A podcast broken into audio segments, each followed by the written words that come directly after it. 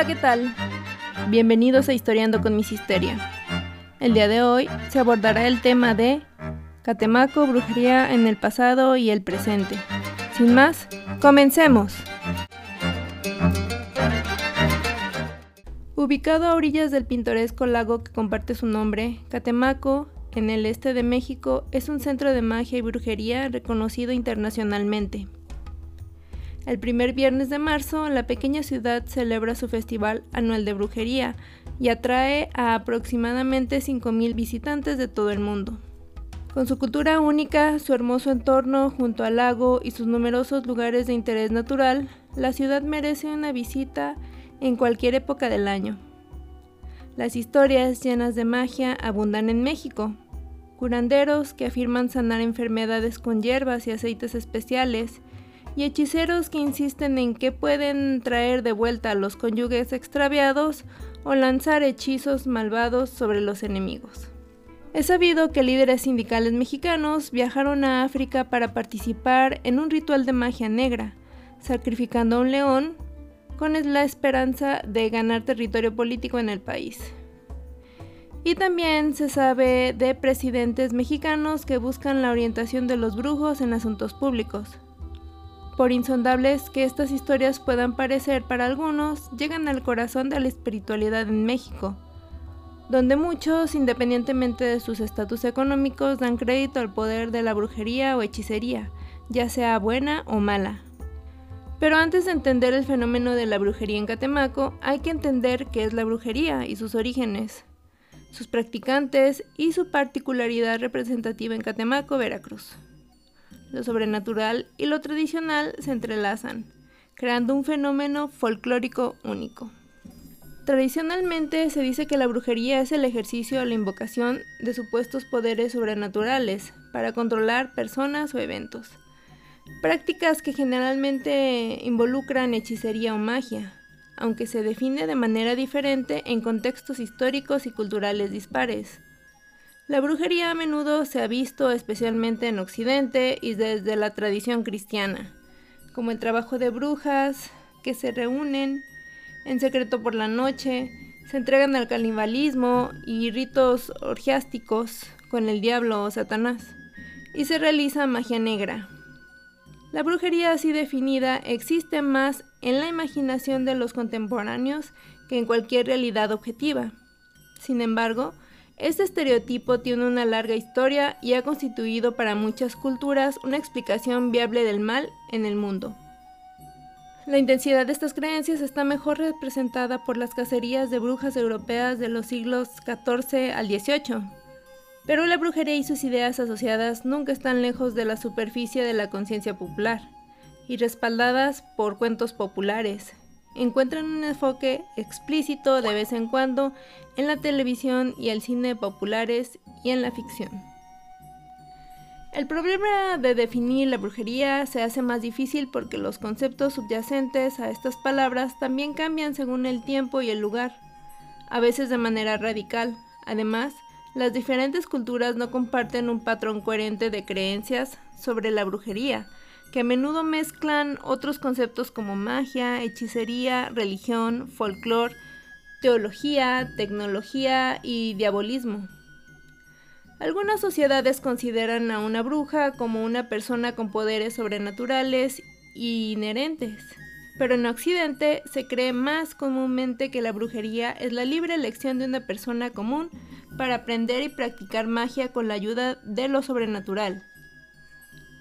El término occidental se refiere a las propias sociedades europeas y a las sociedades postcolombinas influenciadas por conceptos europeos.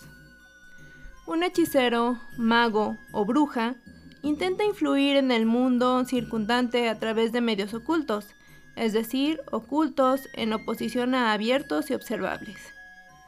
En la sociedad occidental, hasta el siglo XIV, la brujería tenía más en común con la hechicería de otras culturas, como las de la India o África, que con la brujería de las cacerías de brujas. Antes del siglo XIV la brujería era muy parecida en Europa.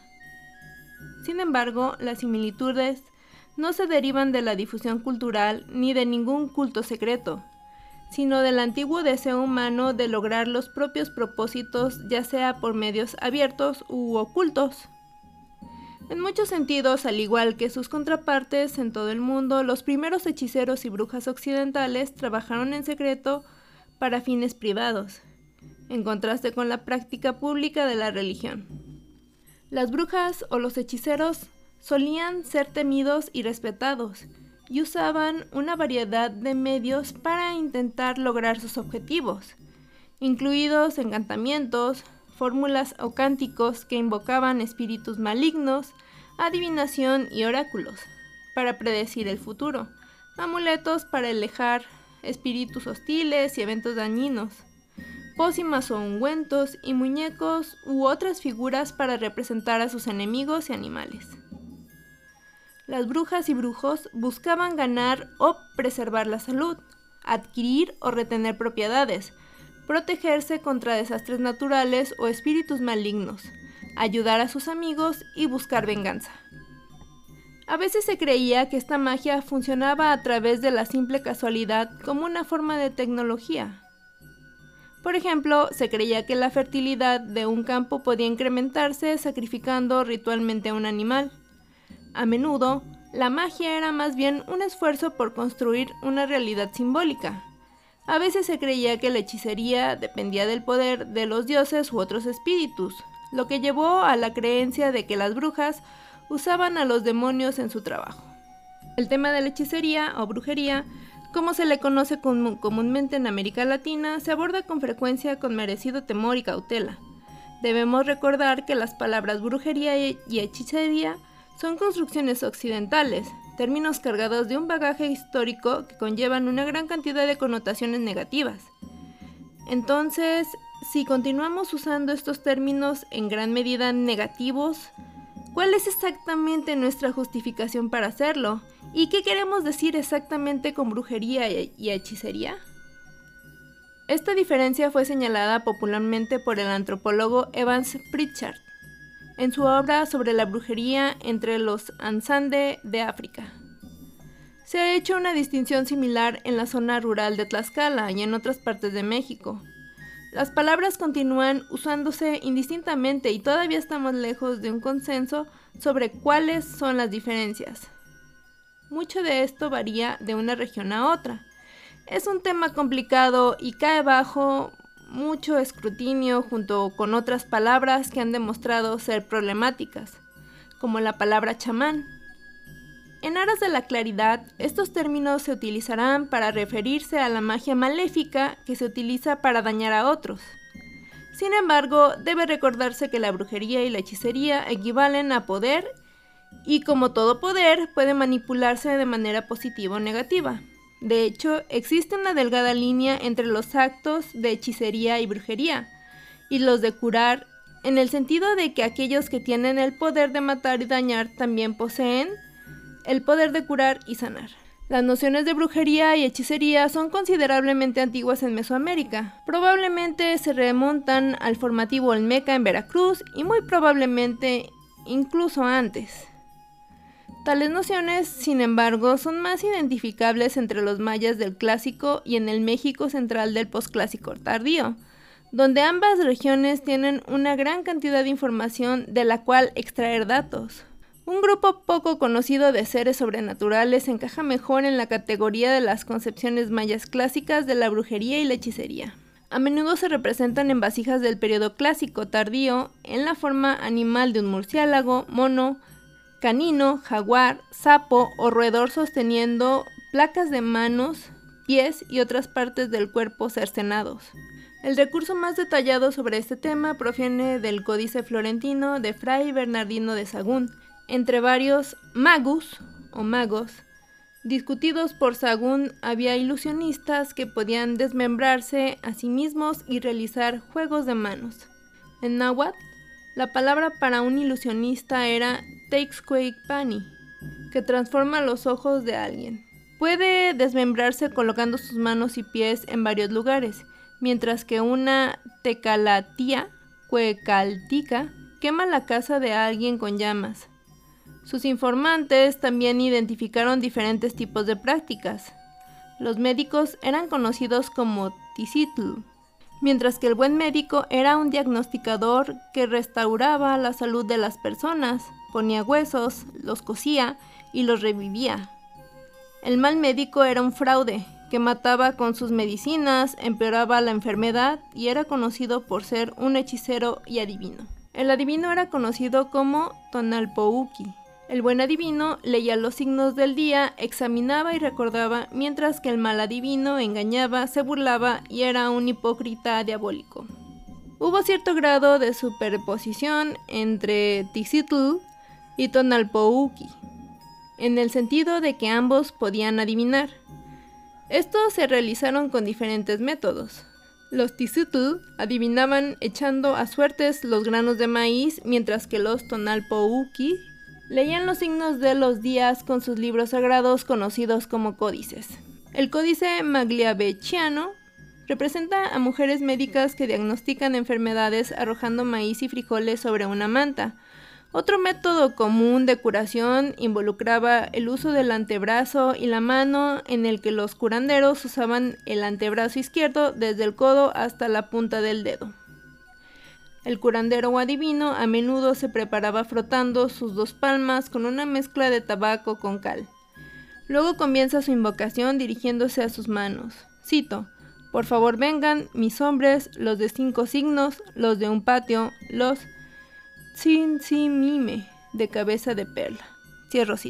En esta particular invocación, los de los cinco signos se traduce como Maquiltonaleki, cinco seres espirituales que representan el sur y que formaban las contrapartes masculinas del Sihuateteo. Los dos grupos, orientados calendáricamente, se representan juntos con frecuencia, a menudo con deformidades físicas que indican su capacidad para infligir y curar enfermedades. Por ejemplo, en el Códice Borgia se describe el probable nacimiento de estas fuerzas espirituales ciegas y tullidas de cuencos y palanganas en medio de varios insectos nocivos como serpientes, cien pies y arañas. Una de las formas más comunes de brujería y hechicería en Mesoamérica es la capacidad de transformarse en varios animales. Para los mexicas existía un hechicero considerado como maligno llamado Temac Palo Totique, que cambia de forma como el nahual, nahual, naoli o nahuali, que nacían en, cito, el décimo octavo signo, se llama Se Ecatl. Decían que era mal afortunado porque en él reinaba Quetzalcoatl, que es dios de los vientos y de los torbellinos, decían, que el que nacía en este signo si era noble sería embaidor, y que se transfiguraría en muchas formas, y que sería nigromántico y hechicero y maléfico, y que sabría todos los géneros de hechicerías y maleficios, y que la transfiguraría en diversos animales, y si fuese hombre popular, o más igual, sería también hechicero y encantador y embayador de aquellos que se llaman Temacpalototique Las hechiceras malignas eran llamadas de otra manera, ya que si fuese mujer sería hechicera de aquellas que se llaman Mometskopinke. Entre los seres mencionados relacionados con la brujería, aparte del nahual, se encuentra Tlacatecolotl, hombre búho. Era conocido como un poseído que odiaba y destructor de personas, un implantador de enfermedades, un asesino con pociones y la capacidad de transformarse en varios animales. Al igual que el nahual, el tlacatecolotl fue un transformador de animales. La diferencia puede ser que el nahual podía invocar a su contraparte animal para hacer el bien o el mal, mientras que tlacatecolotl invocaba criaturas más siniestras que estaban asociadas con el lado más oscuro del cosmos. La palabra tlacatecolotl se convertiría en sinónimo del demonio o diablo cristiano durante el siglo XVI. En las creencias y rituales nahuas contemporáneos, Tlacatecolotl todavía se invoca y propicia.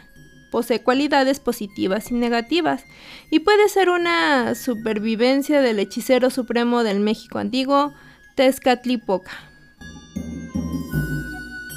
Hasta aquí con la primera parte de este interesante tema. Continuaremos la próxima semana. No te lo pierdas.